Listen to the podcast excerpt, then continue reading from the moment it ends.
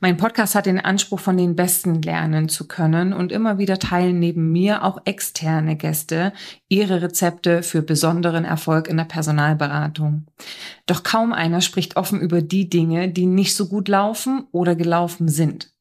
Deswegen freue ich mich ganz besonders in dieser Folge mit Tobias Rennwanz, Geschäftsführer der K-Recruiting, über eine der schwersten Zeiten von K zu sprechen, nämlich die im Sommer 2022. Es war der Sommer, wo die Marktbedingungen im Life Science Umfeld deutlich schwieriger wurden, der Umsatz stagnierte und das Team durch eine Kündigungswelle um fast die Hälfte schrumpfte. Aber hört selbst. Herzlich willkommen zum Personalberater Coach Podcast. Blicke hinter die Kulissen erfolgreicher Personalberatungen mit der Brancheninsiderin Simone Straub. Ich habe heute den Tobias Rennwanz zu Gast. Tobias ist Geschäftsführer von K-Recruiting. Hallo Tobias. Hallo liebe Simone und vielen Dank für die Einladung. Hallo, gerne, gerne. Ich war vorhin so vorschnell im Vorgespräch schon bei Tobi. Das fühlt sich jetzt so ein bisschen weird an, wenn ich jetzt sage Tobias. Ist Tobi auch okay oder möchtest du sagen, nein, in diesem beruflichen Kontext bitte Sie, Tobias? ja, Freunde und äh, Kollegen nennen mich Tobi und wir kennen uns jetzt ja auch schon so ein paar Montage. Insofern versuchen wir es mal mit Tobi und wenn wir merken sollten, es funktioniert nicht so gut im Laufe des Podcasts, dann können wir immer noch mal wechseln. Aber ich bin ganz okay. guter Dinge ja, dann sag einfach, genau, wenn du sagst, okay, Simone ist mir jetzt zu close, dann, ähm, dann gern raus damit. Ja, Tobi, du hast es ja jetzt gerade auch schon erwähnt. Wir kennen uns ja schon eine Zeit ähm, aus früheren Zusammenarbeiten, haben aber jetzt erst wieder zusammengefunden über das EBSCO Charity Event, was kürzlich stattgefunden hat, sind dort sehr intensiv auch ins Gespräch ja. gekommen, sehr schnell. Und dann habe ich gesagt, Mensch, ähm, wo wir jetzt gerade so offen drüber sprechen, lass es uns doch ganz privat für ganz, ganz viele Ohren machen, nämlich im Podcast. Und du hast dich ganz, ganz spontan bereit erklärt, das zu tun, was ich, äh, um ehrlich zu sein, sehr bewundernswert finde, weil es soll ja heute nicht um das Thema der durchschlagende Erfolg von K-Recruiting gehen, worüber wir sicherlich auch sprechen könnten, sondern es soll ja um ein ganz anderes Thema gehen, sondern um, ähm, das Thema Krisen und Umgang mit Krisen.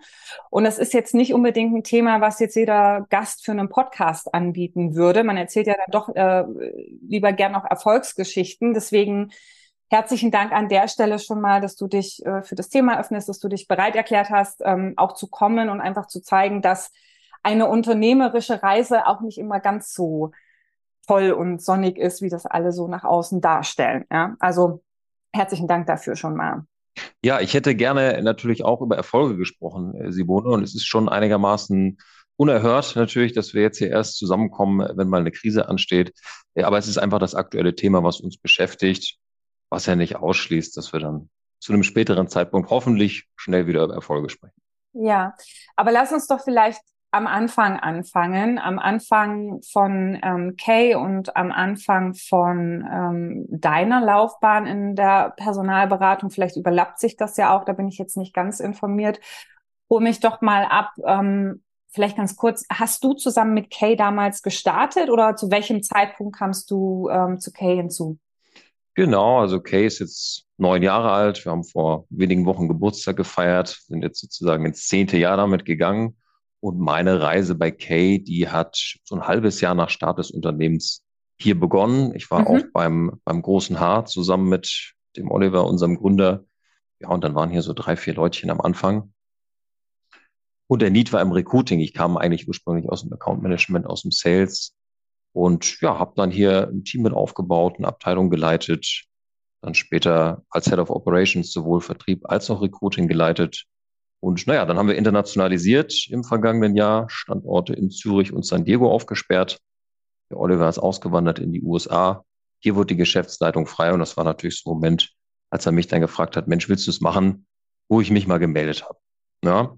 Und äh, über all die Jahre, genau, da ging es eigentlich nur steil bergauf. Wir hatten zweistellige Wachstumsraten eigentlich in jedem Jahr, teilweise 50 Prozent, teilweise Double Up. Corona hat das sicherlich nochmal befeuert. Und das ging so bis ja, Sommer letzten Jahres eigentlich genau so. Immer weiter. Und dann kam so ein Moment, wo auf einmal die Umsätze stagniert haben und die Stimmung ja, so peu à peu nach unten gewandert ist. Was war denn, wenn ihr sagt, oder du sagst, ähm, du hast immer oder ihr habt immer ein äh, Wachstum hingelegt, 50-prozentige Wachstumsraten. Was war denn Stand letztes Jahr? Wie viele Personen wart ihr dort im Unternehmen? Und vielleicht auch an der Stelle, weil nicht jeder ist möglicherweise mit Kay auch betraut. Vielleicht magst du ganz kurz nochmal zwei, drei Sätze dazu sagen, was euer Kerngeschäft ist und das wird ja auch, denke ich, offiziell sein, was so die Umsatzzahl vielleicht auch 2021 war, damit man sich so ein Bild machen kann, von wo ihr gekommen seid. Also drei, vier Leute bis hin zu X Sommer letzten Jahres. Wie groß war das Team und wie viel Umsatz habt ihr so gemacht? Klar, gerne. Also Kernkompetenz ist Vermittlung von Freiberuflern, Interimern. Mhm. Das Ganze nur in der Life Science Industrie. Wir haben also früh gesagt, wir machen eine Sache und die richtig gut. Schuster bleibt bei deinem Leisten. Mhm. Und sind dann gewachsen bis 2022 hoch auf knapp 100 Leute und haben auch äh, über 50 Millionen Umsatz gebildet. Ja, so. Dann sind inzwischen 30 Leute rausgegangen, sehr viel auch aus dem Vertrieb. Entsprechend gehen die Umsatzzahlen so ein bisschen runter. Dauert natürlich in unserem Geschäft relativ lange. Das ist das Gute, wenn man erstmal so einen hohen, hohen Stock an Runnern hat dann ist das Business ja sehr planbar und prognostizierbar. Mhm. Okay, aber wie kam es denn dann zu einem Knick, wenn es doch da so eine Erfolgsgeschichte gab? Was passiert? Naja, letztendlich sind wir an unseren Ansprüchen gescheitert. Die sind logisch, wir haben es ein Stück weit verlernt, äh, auch demütig zu sein. Unser Fehler, sehr, sehr hoch gewesen über all die Jahre. Wir wollten immer weiter, immer schneller, höher, wie es halt so der FC Bayern hier auch vormacht. Und naja, Enttäuschung setzt letztendlich Erwartung voraus. Ja, heißt es, es gab dann kein Wachstum mehr. Es wurde deutlich, dass Prozesse, dass Strukturen nicht mitgewachsen sind und es eben nicht mehr funktioniert, einfach Leute schnell reinzuholen, sie einen Monat zu schulen und nach kurzer Zeit vermitteln die zwei, drei Typen, Typinnen im Monat. Mhm. Naja, und das Ganze hat sich dann eben zugespitzt wir haben dann irgendwann auch Leute hier entlassen müssen und dass das kein Stimmungsauffäller ist, naja, das ist irgendwo logisch. Okay. Und also ich meine, letzten Endes sagst du jetzt gerade, diese Situation kam einfach dadurch, dass ihr immer mehr wachsen wolltet, aber die Prozesse nicht nachgezogen haben. Habe ich das richtig verstanden oder? Genau, also ich glaube, da spreche ich für viele aktuell. Ich treffe ganz wenig äh, Geschäftsführer oder Vertriebsleiter, die aktuell schreien, juche, ich habe das erfolgreichste Quartal, ich habe das erfolgreichste Halbjahr hinter mir, sondern die See, in der wir uns ein Stück weit bewegen, die ist insgesamt einfach rauer geworden. Es geht schon, man kann gut verkaufen, aber es ist eben nicht mehr vielleicht so leicht wie noch vor zwei, drei Jahren. Mhm. Wir müssen zurück zu den Grundlagen, die Basics.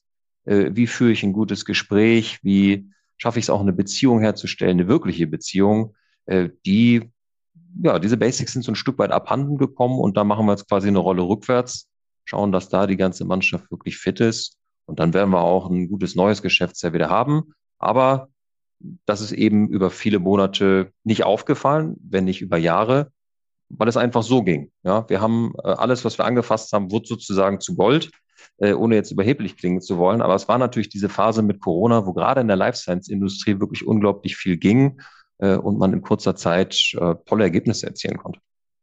Mhm. Also letzten Endes war es jetzt doch nicht so, dass man jetzt immer mehr wachsen und wachsen wollte und einfach die Prozesse nicht nachgezogen hat, sondern der Markt hat sich verändert. Habt ihr das Gefühl gehabt und ihr habt irgendwie das Momentum nicht mitbekommen und habt es dann einfach ähm, dann mitbekommen, als die Umsätze stagniert haben oder zurückgegangen sind. Und dann musste man sich drauf besinnen und, und schauen, okay, woran liegt es denn gerade eigentlich, oder? Also.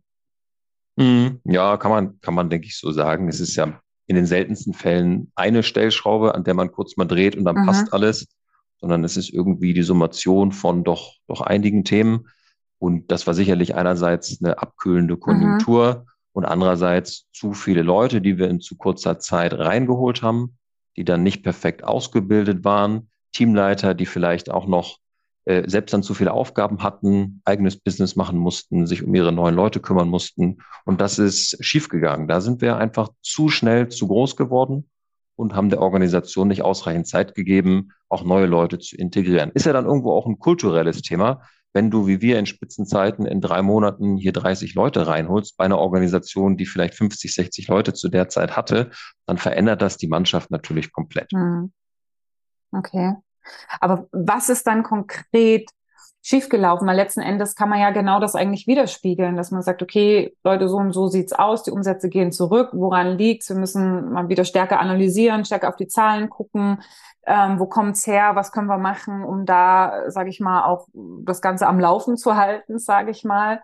Das wäre ja so das, was man wahrscheinlich aus den Führungskräftetrainings auch mitnimmt, ne, offen zu kommunizieren und ja. dann das Team auch mitzunehmen. Ähm, aber so leicht war es ja dann offensichtlich nicht. Was, was ist äh, passiert, weshalb du ja dann auch gesagt hast, es sind 30 Leute gegangen. Da muss ja irgendwas auch äh, wirklich schiefgelaufen sein. Absolut, ja. Also was ist schiefgelaufen, dass wir über viele Jahre die Erwartungshaltung nicht so klar kommuniziert haben, wie wir das hätten tun müssen. Das heißt, es, es, lief ja auch so, es war gar nicht notwendig, großartig über KPIs zu sprechen. Mhm, KPIs, ich wollte es gerade sagen, Erwartungshaltung. Was naja, das, ne? das mhm. böse Magenkarzinom-Wort, genau. Mhm. Äh, und ja, kann man das ja kaum in den Mund nehmen. Mhm. So, und dann auf einmal wurden wieder Dinge eingefordert. Es gab KPIs, es gab Performance-Ziele. Und als wir das gerade frisch kommuniziert hatten, haben wir dann auch wirklich äh, Fehler gemacht und äh, haben uns von Leuten getrennt, die vielleicht noch dachten, Mensch, für mich greifen jetzt erst diese Performance-Systeme. Da war die Stimmung aber schon so sehr am Tiefpunkt, dass wir quasi gehandelt haben und die Leute auch sich nicht mehr so richtig darauf verlassen konnten. Äh, bin ich jetzt eigentlich äh, der Nächste? Es, es war einfach Chaos, es war Unruhe und es ist natürlich ganz wichtig, dass Mitarbeiter auch sich verlassen können auf ihre Führungskräfte, wissen, was gilt, was greift. Äh, gilt jetzt dieses neue Performance-System für mich? Was sind die KPIs, die mir abverlangt werden? Wann mache ich eigentlich am Ende des Tages, am Ende der Woche einen guten Job? Und da haben wir nicht gut kommuniziert und genau, deswegen ist es wie, wie beim Domino Day, wenn erstmal der erste Stein ins Rollen kommt, dann trifft es meistens sehr, sehr viele. Und hier sind dann eben Leute gegangen, die vielleicht auch eine extrem gute Verbindung so ins Kollegium hatten und das hat zu Folgeeffekten geführt und so haben wir fast die Hälfte der Vertriebsmannschaft verloren. Hm. Okay. Also das heißt, ähm, der Grund, warum es dann eben zu dieser Abwanderung kam, würdest du sagen, ist eben ähm, ja zum überwiegenden Teil dieses Thema Kommunikation, Erwartungen im Vorfeld nicht klar zu kommunizieren und dann plötzlich die Zügel zu stark anzuziehen, in, zu stark in Anführungsstrichen ne, zu dem, was man vorher hatte. So dieses eine, aber dann auch das Timing oder auch eine Überlappung, weil ich habe so ein bisschen rausgehört, zum einen wurde dieses Kennzahlensystem eingeführt, aber ähm, ne, man hat dann vielleicht gedacht, okay, das gilt jetzt für mich, aber dann habe ich trotzdem die Kündigung bekommen. Also galt das jetzt dann doch nicht für mich. Also es war auch so ein bisschen dann das Timing auch der Kommunikation ein bisschen schwierig, oder? Das waren so die beiden hauptsächlichen Punkte, wo du sagst, okay, wenn mir sowas irgendwann nochmal passiert, dann darf es so nicht passieren, dann dürfen es nicht diese Punkte sein. Ja, stimme zu auch, auch da ist es natürlich wieder die Summation von vielen Dingen. Mm. Letztendlich muss jeder in der Organisation, und das ist irgendwo auch mein Job, seinen Beitrag dazu leisten, dass es dem Unternehmen gut geht. Ja. Das mhm. ist bei den Servicekräften teilweise so ein Stück weit schwieriger zu definieren, weil die eben nicht wie wir im Vertrieb harte Zahlen haben. Aber gerade im Vertrieb geht das natürlich sehr, sehr gut. Und wenn ich beispielsweise einen Vertriebler oder einen Recruiter habe, der über viele Monate nichts verkauft, nichts anstößt, ähm, auch in der Vergangenheit vielleicht noch keine Ergebnisse produziert hat. Ich mit dem Mitarbeiter, der Mitarbeiterin arbeite, alles zu reden nichts bringt, naja, dann wäre ich irgendwo eine schlechte Führungskraft, wenn ich irgendwann nicht konsequent handle. Und da haben wir eben ein mehrstufiges System eingeführt, was sicherlich auch nicht zu äh, Juche-Schreien hier geführt hat im Unternehmen, wo aber Leistung eben sehr klar transparent auch ersichtlich wird und auch Konsequenzen aufgezeigt werden, aber immer natürlich unter der Prämisse, dass wir alles getan haben, um das Niveau auf einen, auf einen akzeptablen Sockel zu heben. Hm, ja, jetzt hattest du ja auch am Anfang gesagt gehabt, ne, uns so in etwa, uns ging es die letzten Jahre ähm, wirklich gut, ja, und wir haben jetzt, ähm, mhm, Erwartungen wurden ja. jetzt auch nicht klar ähm, ähm, kommuniziert. Also ich höre auch so ein bisschen raus, mit KPIs wurde jetzt nicht so stark gearbeitet rückwirkend betrachtet, jetzt mal diese Krise direkt im Sommer 2022 mal ausgenommen, aber rückwirkend betrachtet, was hättest du denn, ich muss gucken, dass ich mich nicht so kompliziert ausdrücke, ansonsten frag bitte nochmal nach, ja? ähm, was hättest du denn Status quo heute anders machen wollen, weit vor Sommer 22. Verstehst du, was ich meine? Mhm. Ja. Also es ist wesentlich leichter, unpopuläre Maßnahmen durchzubringen, wenn die Stimmung auf einem absoluten Hoch ist. Mhm. Ja, wenn ich erstmal in so einem Negativstrudel bin und die Dinge nicht laufen, die Leute vielleicht verunsichert sind, dann noch on top unpopuläre Maßnahmen einzuführen, schwierig. Aber was hätte denn im Vorfeld da sein müssen, damit diese unpopulären Maßnahmen im Sommer 22 nicht hätten so unpopulär vielleicht ausfallen müssen? Also Klarheit ist ganz wichtig für Mitarbeiter. Jeder muss wissen, was von ihm erwartet wird. So, und das haben wir hier so in der Konsequenz nicht gehabt, weil es auch eben nicht notwendig war. Es lief ja. Wir hatten teilweise unser Jahresziel nach sechs Monaten erreicht. Und das ist eben schief gelaufen. Da hätte ich wesentlich früher für Klarheit sorgen müssen. So. Und dann, du hast es gerade angesprochen, äh, ist einfach die See, auf der wir uns, wir Stuffing-Firmen bewegen, so ein Stück weit rauer geworden. Und ich meine, ich bin ja äh, Kieler und komme oben von der Küste. Wir haben nichts anderes letztendlich gemacht, als abzuwettern. Ja, was ist das in, in Seefahrersprache, sich zu überlegen, wie ich sozusagen bei schwerer See Beschädigung für mein Wasserfahrzeug und die Besatzung vermeide. So, und das Wasserfahrzeug in dem Beispiel ist Carry Recruiting und die Besatzung unser Team. Und diese Performance-Systeme, die wir eingeführt haben, die sollen, das habe ich ja gerade auch schon erklärt, Leistung letztendlich sichtbar machen. Und dort, wo diese nicht ausreicht, da überlegen wir uns, wie wir die Mannschaft so fit machen können, dass wir jedes Gewässer meistern. Aber eigentlich, und es wundert mich tatsächlich, dass ihr so stark gewachsen seid und so erfolgreich wart, ohne das Ganze zu haben. Weil, sind wir doch mal ehrlich, das Thema KPIs und auch Performance Management System sozusagen. Also früh waren Indikatoren und dann ein Prozess dahinter, ne, wenn das Ganze eben dann auch nicht so funktioniert, wie es eigentlich sollte. Das sollte ja eigentlich schon von, von Beginn an da sein, weil es ist ja, ihr seid eine Vertriebsorganisation und natürlich hat man Kennzahlen.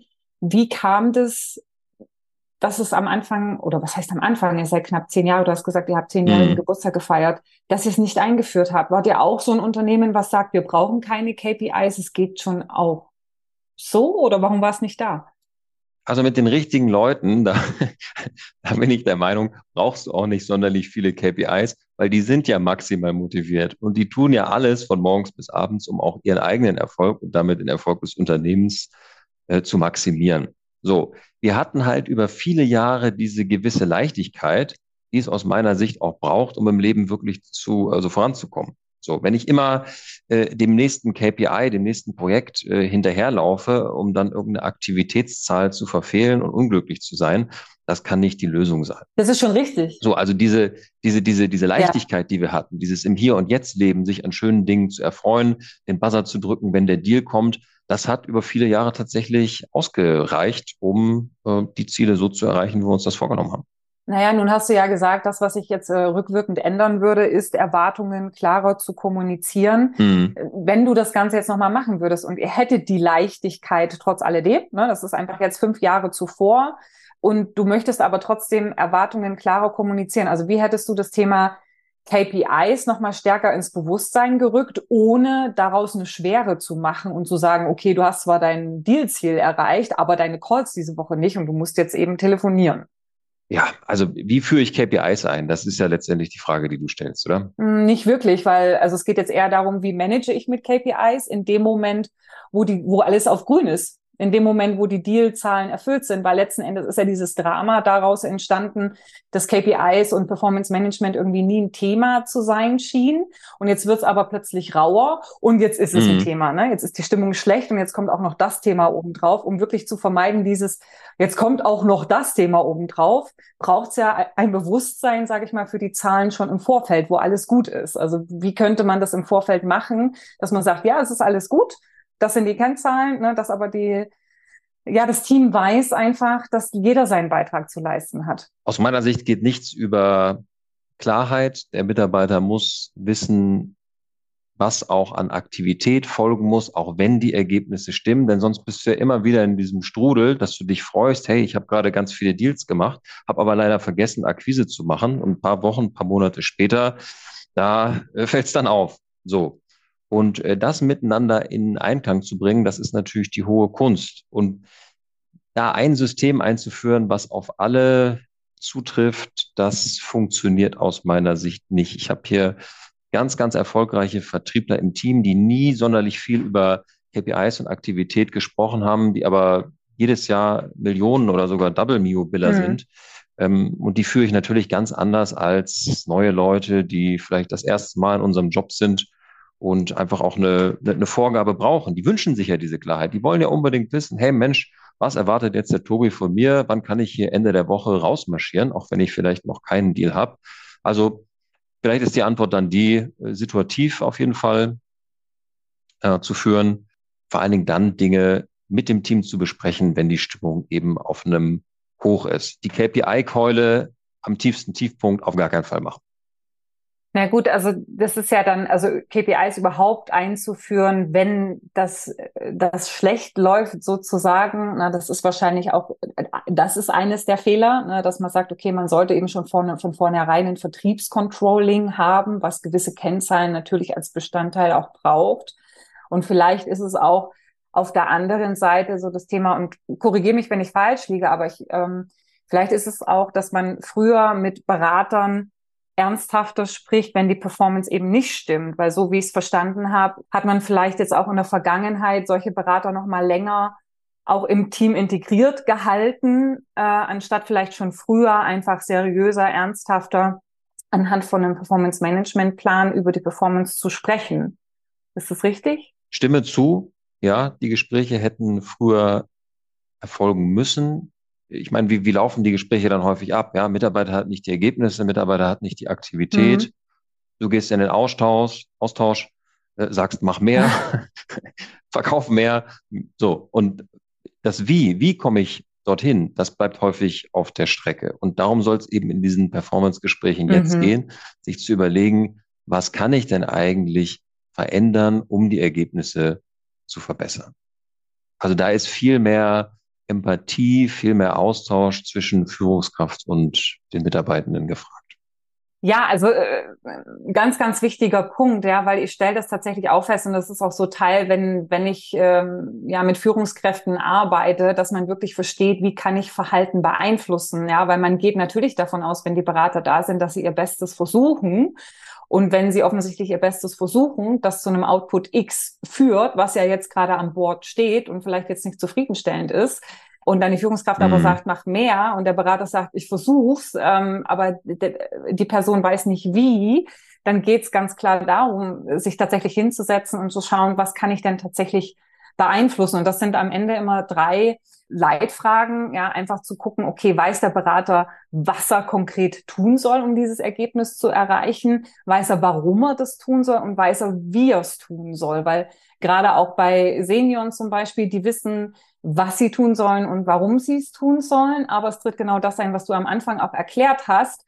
Man ist so, man ist über Jahre erfolgreich vielleicht auch und plötzlich funktioniert es nicht mehr. Warum? Weil ich gewisse Dinge eben nicht mehr mache, die aber eigentlich wichtig sind, dass sie gemacht werden. Ja, also ich höre vielleicht auf, etwas zu tun oder vielleicht habe ich es bisher auch nicht gebraucht, weil die Marktkonditionen gut waren, aber jetzt ist es erforderlich, weil die Marktkonditionen sich verändert haben und dann stehe ich da und denke mir so, Hö, ja, und, und, und dann muss ich natürlich auch als Führungskraft hergehen und diese drei Leitfragen mal kontrollieren. Wenn ich jetzt zum Beispiel möchte, dass ein gewisses, dass zum Beispiel eine gewisse Anzahl von Interviews rauskommt, dass man das mal aufdröselt und sagt, okay, weißt du, was du tun musst, um Interviews zu buchen? Ja, ähm, lass uns mal gucken, ähm, wie viel davon hast du denn gemacht? Wie hast du das konkret umgesetzt? Ähm, warum ist vielleicht, äh, keine Ahnung, Aktivität A wichtig?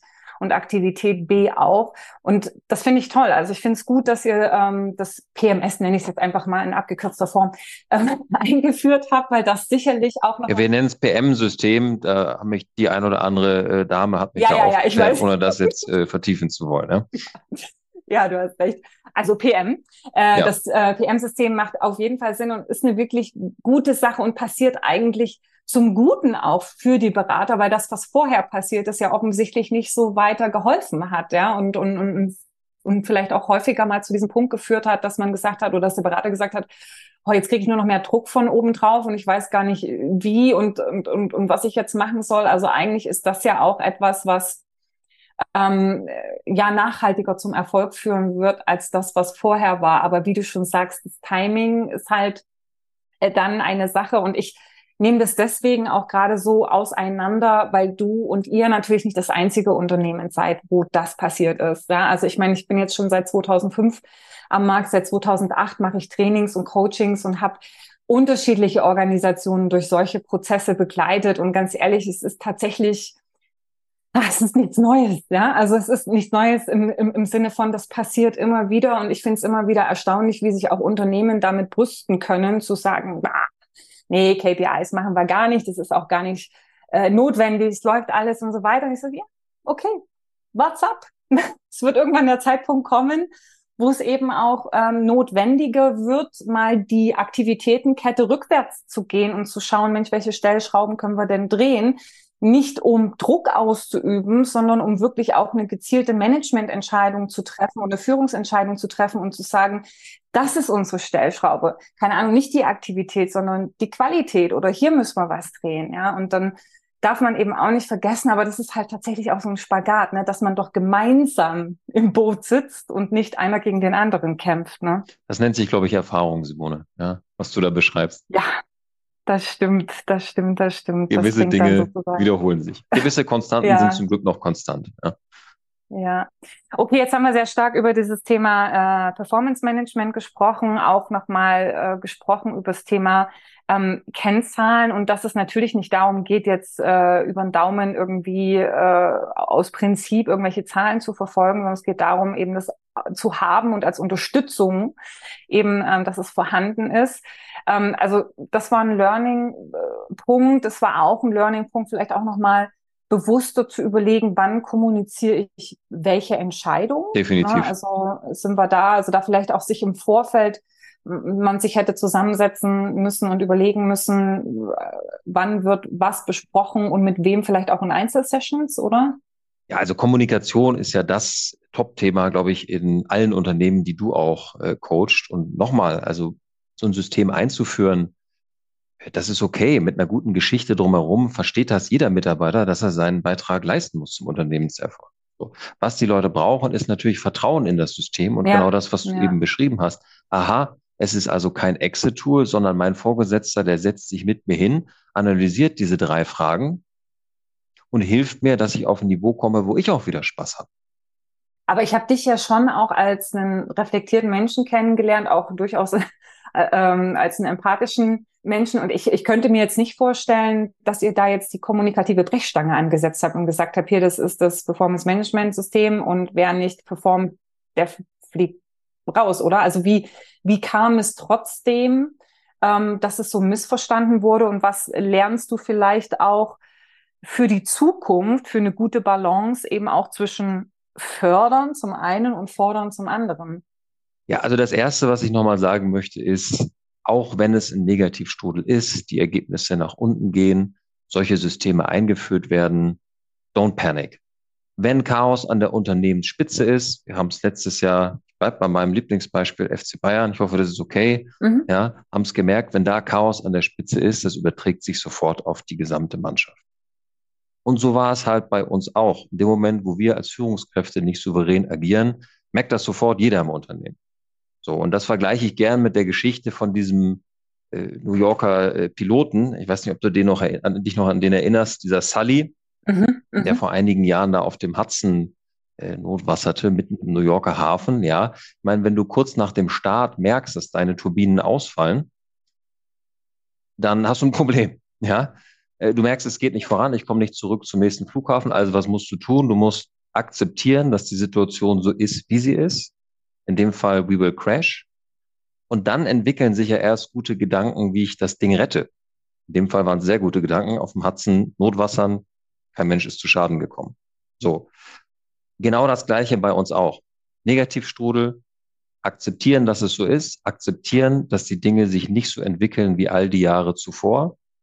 Und dann kommen gute Gedanken, dann kann ich mit Mitarbeitern sprechen, dann kann ich auch mhm. Performance-Systeme einführen.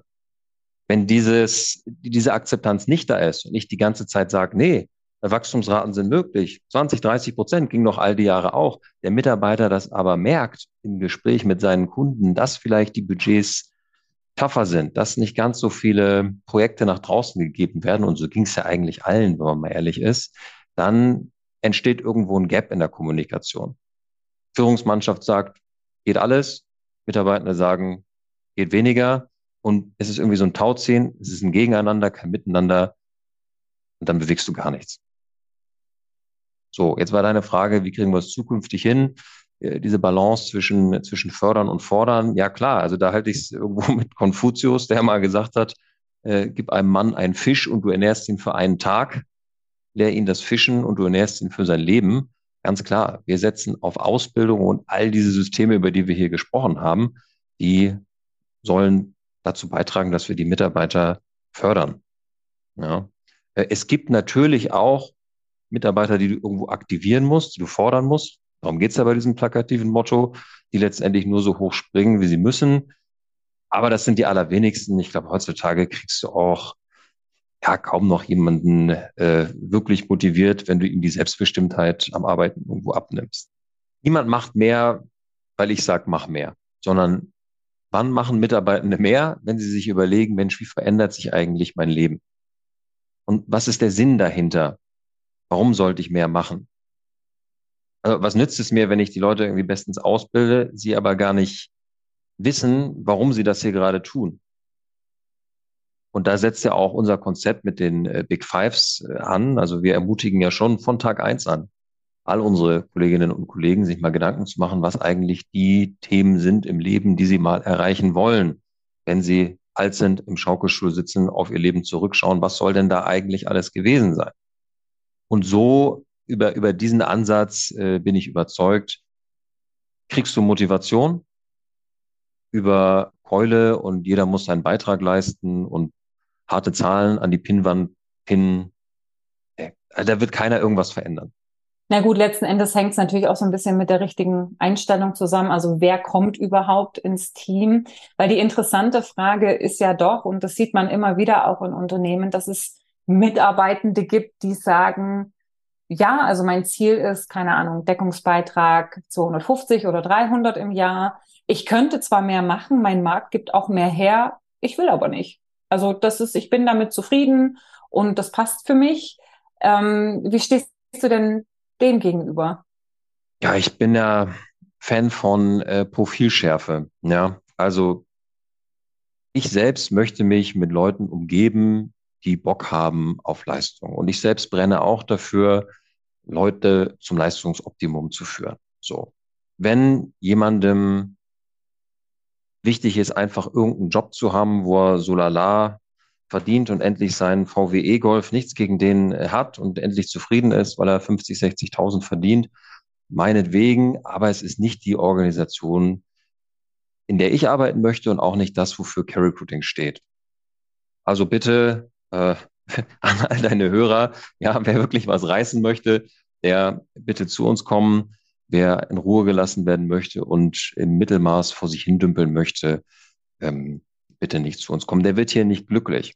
Weil, da sind wir wieder bei dem Thema Ansprüche. Was nützt es denn, wenn die oberste Führungsmannschaft jedes Jahr zweistellige, wir bleiben bei dem Beispiel, Wachstumsraten haben möchte, die Mitarbeiter aber das selber gar nicht wollen, dann sind am Ende alle enttäuscht, weil ja, es schon mit einem völlig, mit einem, mit einem Missverständnis unter völlig falschen Voraussetzungen losging.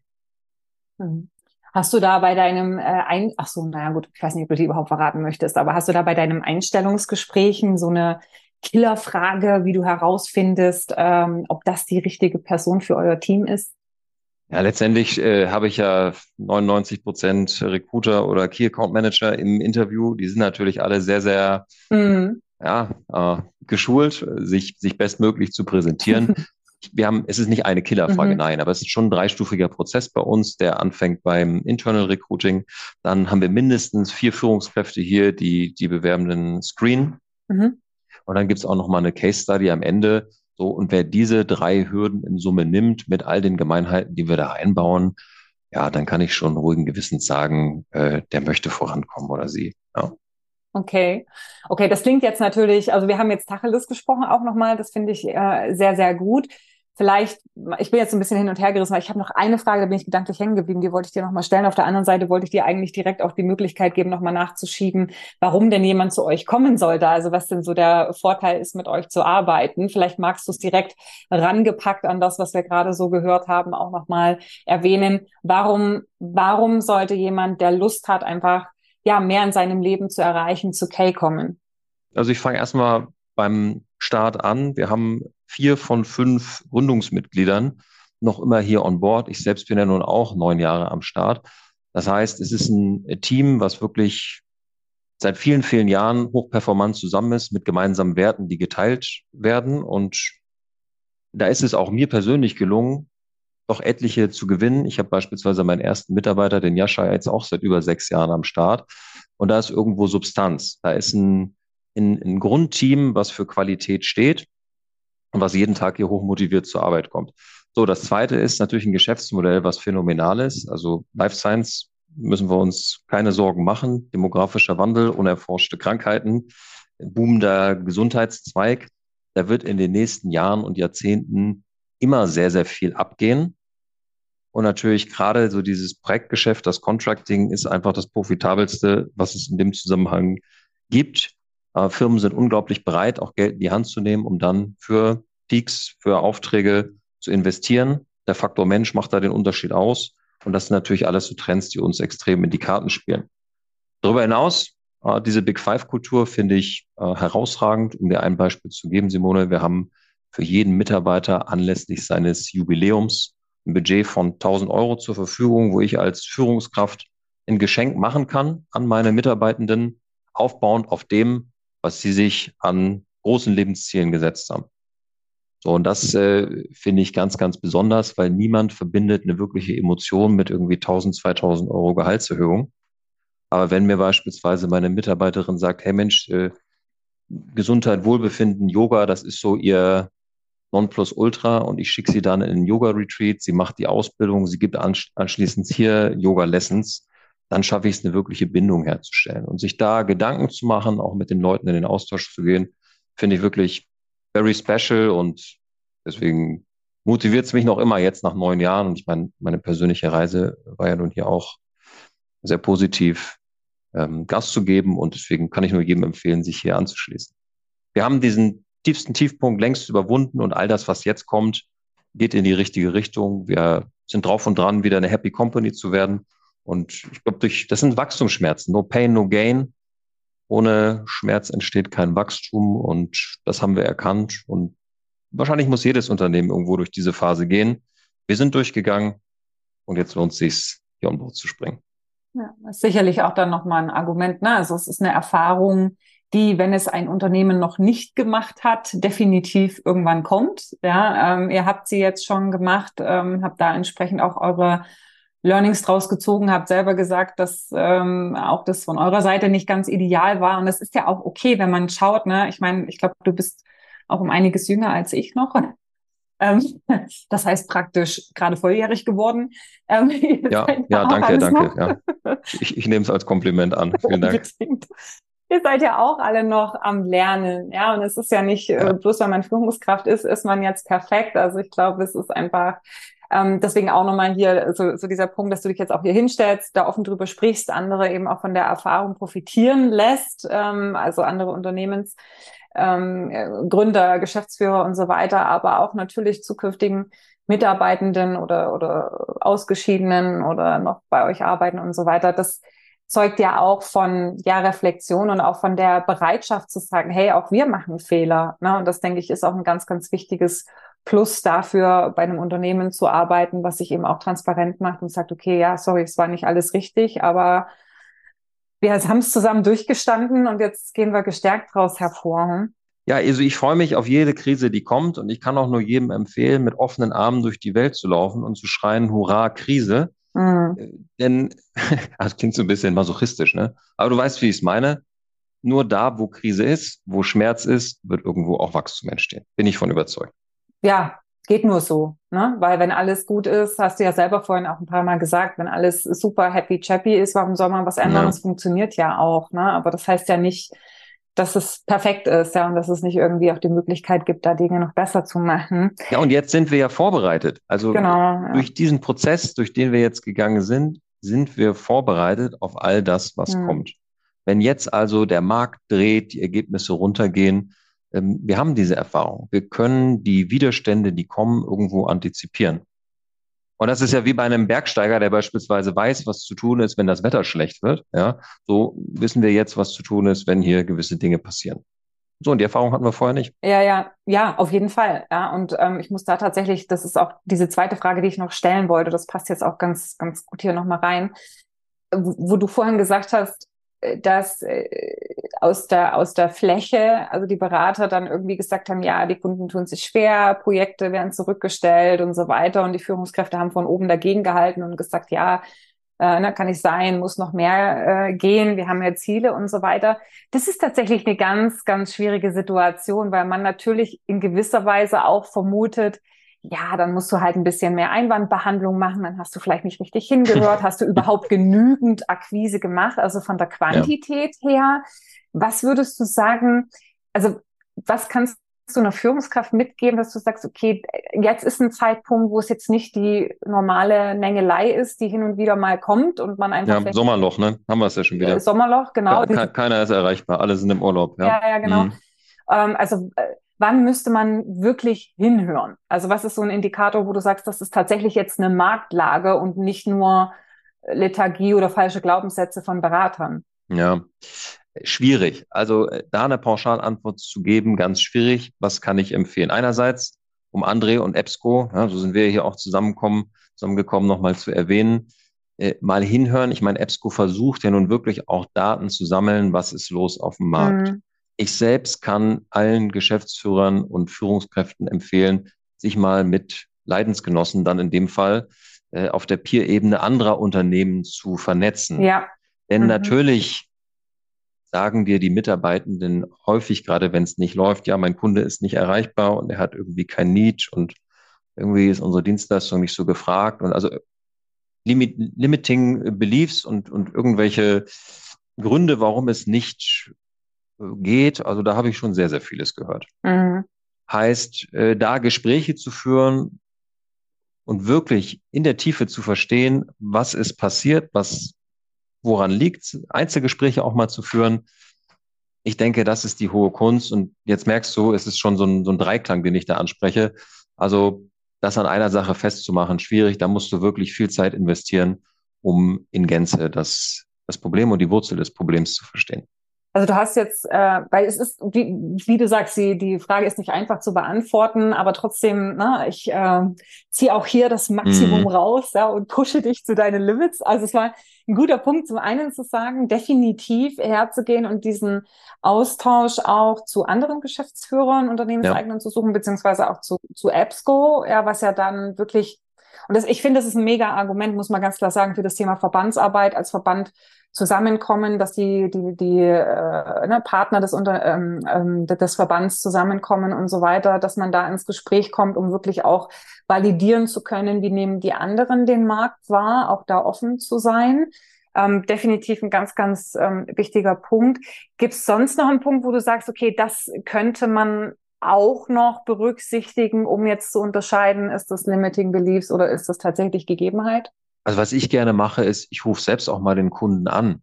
Das habe ich extrem mhm. gemerkt, jetzt wo ich seit äh, Jahreswechsel in der Geschäftsführerrolle bin. Natürlich liebt das der Kunde auch, wenn sich der Geschäftsführer die Zeit nimmt, einfach mal nachzufragen, Mensch, wie läuft's denn? Wir hatten letztes Jahr Performance X, dieses Jahr ist es viel weniger. Lassen wir uns noch mal ein Performance-Gespräch machen. So, und wenn du da gut vorbereitet auftauchst, ich bin doch häufiger jetzt auch mit unseren Vertrieblern beim Kunden, dann merkst du ja, was los ist. Und wenn der Kunde dir in diesen Gesprächen selber sagt, nee, geht nichts und wir bauen ab und wenn Festanstellung und Freiberufler nicht, naja gut, dann werde ich mit dem Klammerbeutel gepudert, wenn ich danach rausgehe und meinem Vertriebler sage, so jetzt mach mal Alarm, mach mal Ballett. Ja. Mhm. Also da flexibel zu sein, in diesem Contract-Geschäft ja. auch mal äh, die Kunden zu rollieren, das ist die hohe Kunst. Es ist eben nicht so, dass ein Mittelständler über sechs, sieben, acht Jahre konstant Freiberufler braucht. Ja, die Großen schon, klar, das ist irgendwo so ein Massengeschäft, aber gerade im ganzen Mittelstand und Deutschland ist ja nur extrem mittelständisch organisiert, da kommt es eben auch mal zu Veränderungen und äh, ist ja dann kein Thema, da auch mal einen anderen Kunden wieder ins Portfolio mit aufzunehmen. Also das ist so das, wie ich es wie ich's hier gerade ähm, mit unserem Sales löse. Ja, definitiv. Also wirklich ähm, ähm, macht auf jeden Fall Sinn und waren jetzt auch nochmal hilfreiche Impulse auch für Unternehmen, die in ähnlicher Situation sind, da einfach auch nochmal back to the roots und äh, wieder den Kontakt zum Kunden zu suchen und ja, dann auch zu schauen, das ist ja dann auch die, die, die, die nächste Schwierigkeitenebene. Ne? Du sagst es ja selber, ne? Man, also die, die Kunden heiern ja nicht immer gleich. Ne? Es gibt ja auch ganz klar, also das hast du auch schon y-fach erlebt, wahrscheinlich in deiner, in deiner Laufbahn, Kunden kommen und Kunden gehen. Also die Kunden, die ein paar Jahre wirklich gut performen, die ähm, ja, haben irgendwann vielleicht Managemententscheidungen, neue Leute kommen rein, dann werden plötzlich keine Contractor mehr beauftragt, ne, dann ist vielleicht, dann ist plötzlich das Thema Scheinselbstständigkeit und ANÜ ganz hoch, dann versucht man es erstmal damit und so weiter. Also natürlich ist so dieser, dieser natürliche Lauf, dass man sowieso laufend Akquise machen muss, weil äh, es immer irgendwas passieren kann, aber trotz alledem an der Basis zu sein, immer mal wieder auch mit Kunden zu sprechen, die offensichtlich von der Performance nachgelassen haben im Rahmen von Service Review oder Performance-Gesprächen, hast du es ja auch gerade genannt. Ähm, ja, ist äh, sicherlich hilfreich. Ja, nö, du, ähm, Tobi, bloß, dass ich es nochmal sage. Ne? Jetzt habe ich mir am Anfang irgendwie erschlichen, die Erlaubnis äh, zum erlauchten Kreis zu hören und habe es gar nicht mehr genutzt. Ähm, also die, die, die, ja, ich glaube, das Thema ist, ist sehr, sehr, sehr transparent und sehr offen von dir auch besprochen worden. Gibt es denn noch irgendwas, wo du sagst, das haben wir noch nicht besprochen, das möchtest du einfach jetzt gegen Ende auch nochmal gern gesagt haben? Mm, eine Sache kommt mir spontan tatsächlich noch in den Kopf, mhm. und zwar so diese Frage, wenn ich in der Negativspirale bin, egal ob jetzt als Performer, als Führungskraft, als Geschäftsführer, wie komme ich raus? Da habe ich selber auch bei mir festgestellt, das Einzige, wie ich rauskomme, ist tatsächlich mal eine Auszeit zu machen, mal zu sagen, ich mache mal einen Cut, ich komme mal wirklich zur Ruhe, lass mich nicht treiben von all dem, was hier den ganzen Tag passiert, denn alles Große entsteht irgendwo in der Stille. Und ich habe dann wirklich, bin ein Kind des Leistungssports, ich habe ganz, ganz monoton Sport gemacht, bin gelaufen, habe meine Rübe irgendwo frei bekommen und als ich dann wieder auch mit mir selbst verbunden war, da konnte ich mich mit anderen verbinden. Ja, das ist so die hohe Kunst. Ich glaube, dass doch viele dazu neigen, wenn wo der Gegenwind zunimmt, aktionistisch, panisch äh, zu werden, bringt nichts. Ja, mal auf, auf Leerlauf schalten, mal auskuppeln sozusagen und, und dann kann man auch wieder die richtigen Gänge einlegen und Gas geben. Ja. Sehr schön. Auch das, denke ich, nochmal ein runder Gedanke. Zum Schluss, wo kann man dich denn erreichen, wenn noch Fragen bestehen, wenn Anmerkungen transportiert werden möchten oder wenn sich vielleicht sogar jemand bei euch bewerben will? Was ist so der beste Weg, um dich zu kontaktieren? Alles äh, ganz hervorragende Dinge, die du da ansprichst. Mhm. Ja. Ähm, also wir sind ja hier mit äh, unserem heiligen Büro in der Prinzregentenstraße in München, ja, bei den Eisbach-Surfern, wer hier aus der Stadt kommt. Und ansonsten für alle, die von weiter her zuhören, ist das ähm, ja so ziemlich mittendrin am P1. Das kennt man äh, wahrscheinlich noch. Wir sind hier P20. Mhm. Ich bin selbst auf allen gängigen Kanälen. P Bitte? P1? P1? Was das macht? macht ja, ja, macht ja doch, Musik? so. Es ist, es macht, ist leise, ja, aber es ist doch äh, so ist die erstgelegene Zappelbude hier von uns aus. ja, aber okay. es, es kommt sehr stark auf den Tag an, ja. Okay. Ohne, ohne das jetzt vertieft zu wollen, sagen mir meine, meine Kollegin. Ich bin natürlich hier am Rechner, ne? Logisch. Natürlich, ja, ja. Mhm. mhm. So. ja. Okay, Ansonsten Telefon, Telefonhörer habe ich auch noch, ja. Äh, oder zumindest hier so ein Headset, äh, LinkedIn, das sind so die, die Hauptkanäle. Damit fangen wir mal an. Okay, und äh, Telefon, äh, bist du tatsächlich äh, direkt per Durchwahl zu erreichen, oder? Ja, möchtest du, dass ich dir meine Telefonnummer jetzt einmal gebe, oder? das weiß ich nicht, ob du das möchtest. Du bist ja der Geschäftsführer schließlich von K-Recruiting. Hast du die elf, oder? Geschäftsführer haben immer die elf oder die zehn als Durchwahl. Echt? Ja, da, da bist du, da bist du lang genug im Geschäft. Genau. Nee, habe ich tatsächlich nicht, aber das ist, nee, nee, äh, aber Jetzt muss ich aufpassen, was ich sage, weil sonst ähm, mein Boss hört vielleicht auch zu und bei dem klingelt dann das Telefon. Dann ja. sagen wir einfach. Nein, also ich bin, ich, LinkedIn als Link, LinkedIn. Nein, ich habe hier also keine äh, Vorzimmerdame oder sowas. Äh, einfach anrufen. Ähm, ich bin äh, mit, mit Herz und Leidenschaft auch hier unten auf dem Vertriebsfloor und ich glaube, das ist auch so das, was mich auszeichnet und meinen Stil ausmacht. Ähm, ich habe da irgendwie keine Attitüden und sitze irgendwo im Separé, sondern bin, bin immer zu erreichen. Ja, einfach reinstürmen und dann finden wir schon eine Lösung. Okay, super. Also dann über klassisch Telefonzentrale dich verlangen und dann, ähm, wenn du nicht gerade im Termin bist, wirst du ähm, ja, das Gespräch entgegennehmen. ASAP. Das ist ja, ja, ja. Ich, ich kann mir neulich auch, ich ähm, koordiniere ja auch noch Termine dann zwischen mir und Ansprechpartnern und teilweise, äh, ich füge schon immer dann hinzu, wenn ich Kalendereinladungen schicke, ich schicke ja über Google und dann tun die ja dann gleich automatisch diesen Google Meet Link rein und das schon ein paar Mal zu Missverständnissen kam, äh, mein Ansprechpartner auf Google Meet gewartet hat und ich eigentlich nur telefonieren wollte, ähm, schreibe ich dann immer dazu, okay, ich werde mich ganz altmodisch per Telefon melden. Ja, ich habe schon ja. gedacht, okay, das ist jetzt der neue Wind Vintage, dass man sich entschuldigen muss. So sind muss. wir ja aufgewachsen. Genau, ne? mit genau, Telefon, genau, ja. also ohne irgendwie Videoübertragung und einfach nur Telefon in die Hand nehmen. Aber nee, das ist mir noch so eingefallen. Also über alle Kanäle, LinkedIn vorbei. Brieftaube, Rauchzeichen, alles ist erlaubt. Ja, wir werden irgendwie zueinander finden. Perfekt. Guti, dann ganz herzlichen Dank. Es war mir ein Fest. Ähm, sehr, sehr schönes Gespräch. Und ich wünsche euch und äh, Carrie Recruiting und allen, ja, die, die, die die letzten Monate mit gezogen haben, dass das Schiff wieder in gute Bahnen kommt. Das wünsche ich von Herzen alles Gute. Und ähm, ja, auch dass es ganz schnell wieder ganz weit nach oben geht. Vielen lieben Dank, Simone. Alles Gute dir und natürlich auch deinen Zuhörern. Bis bald.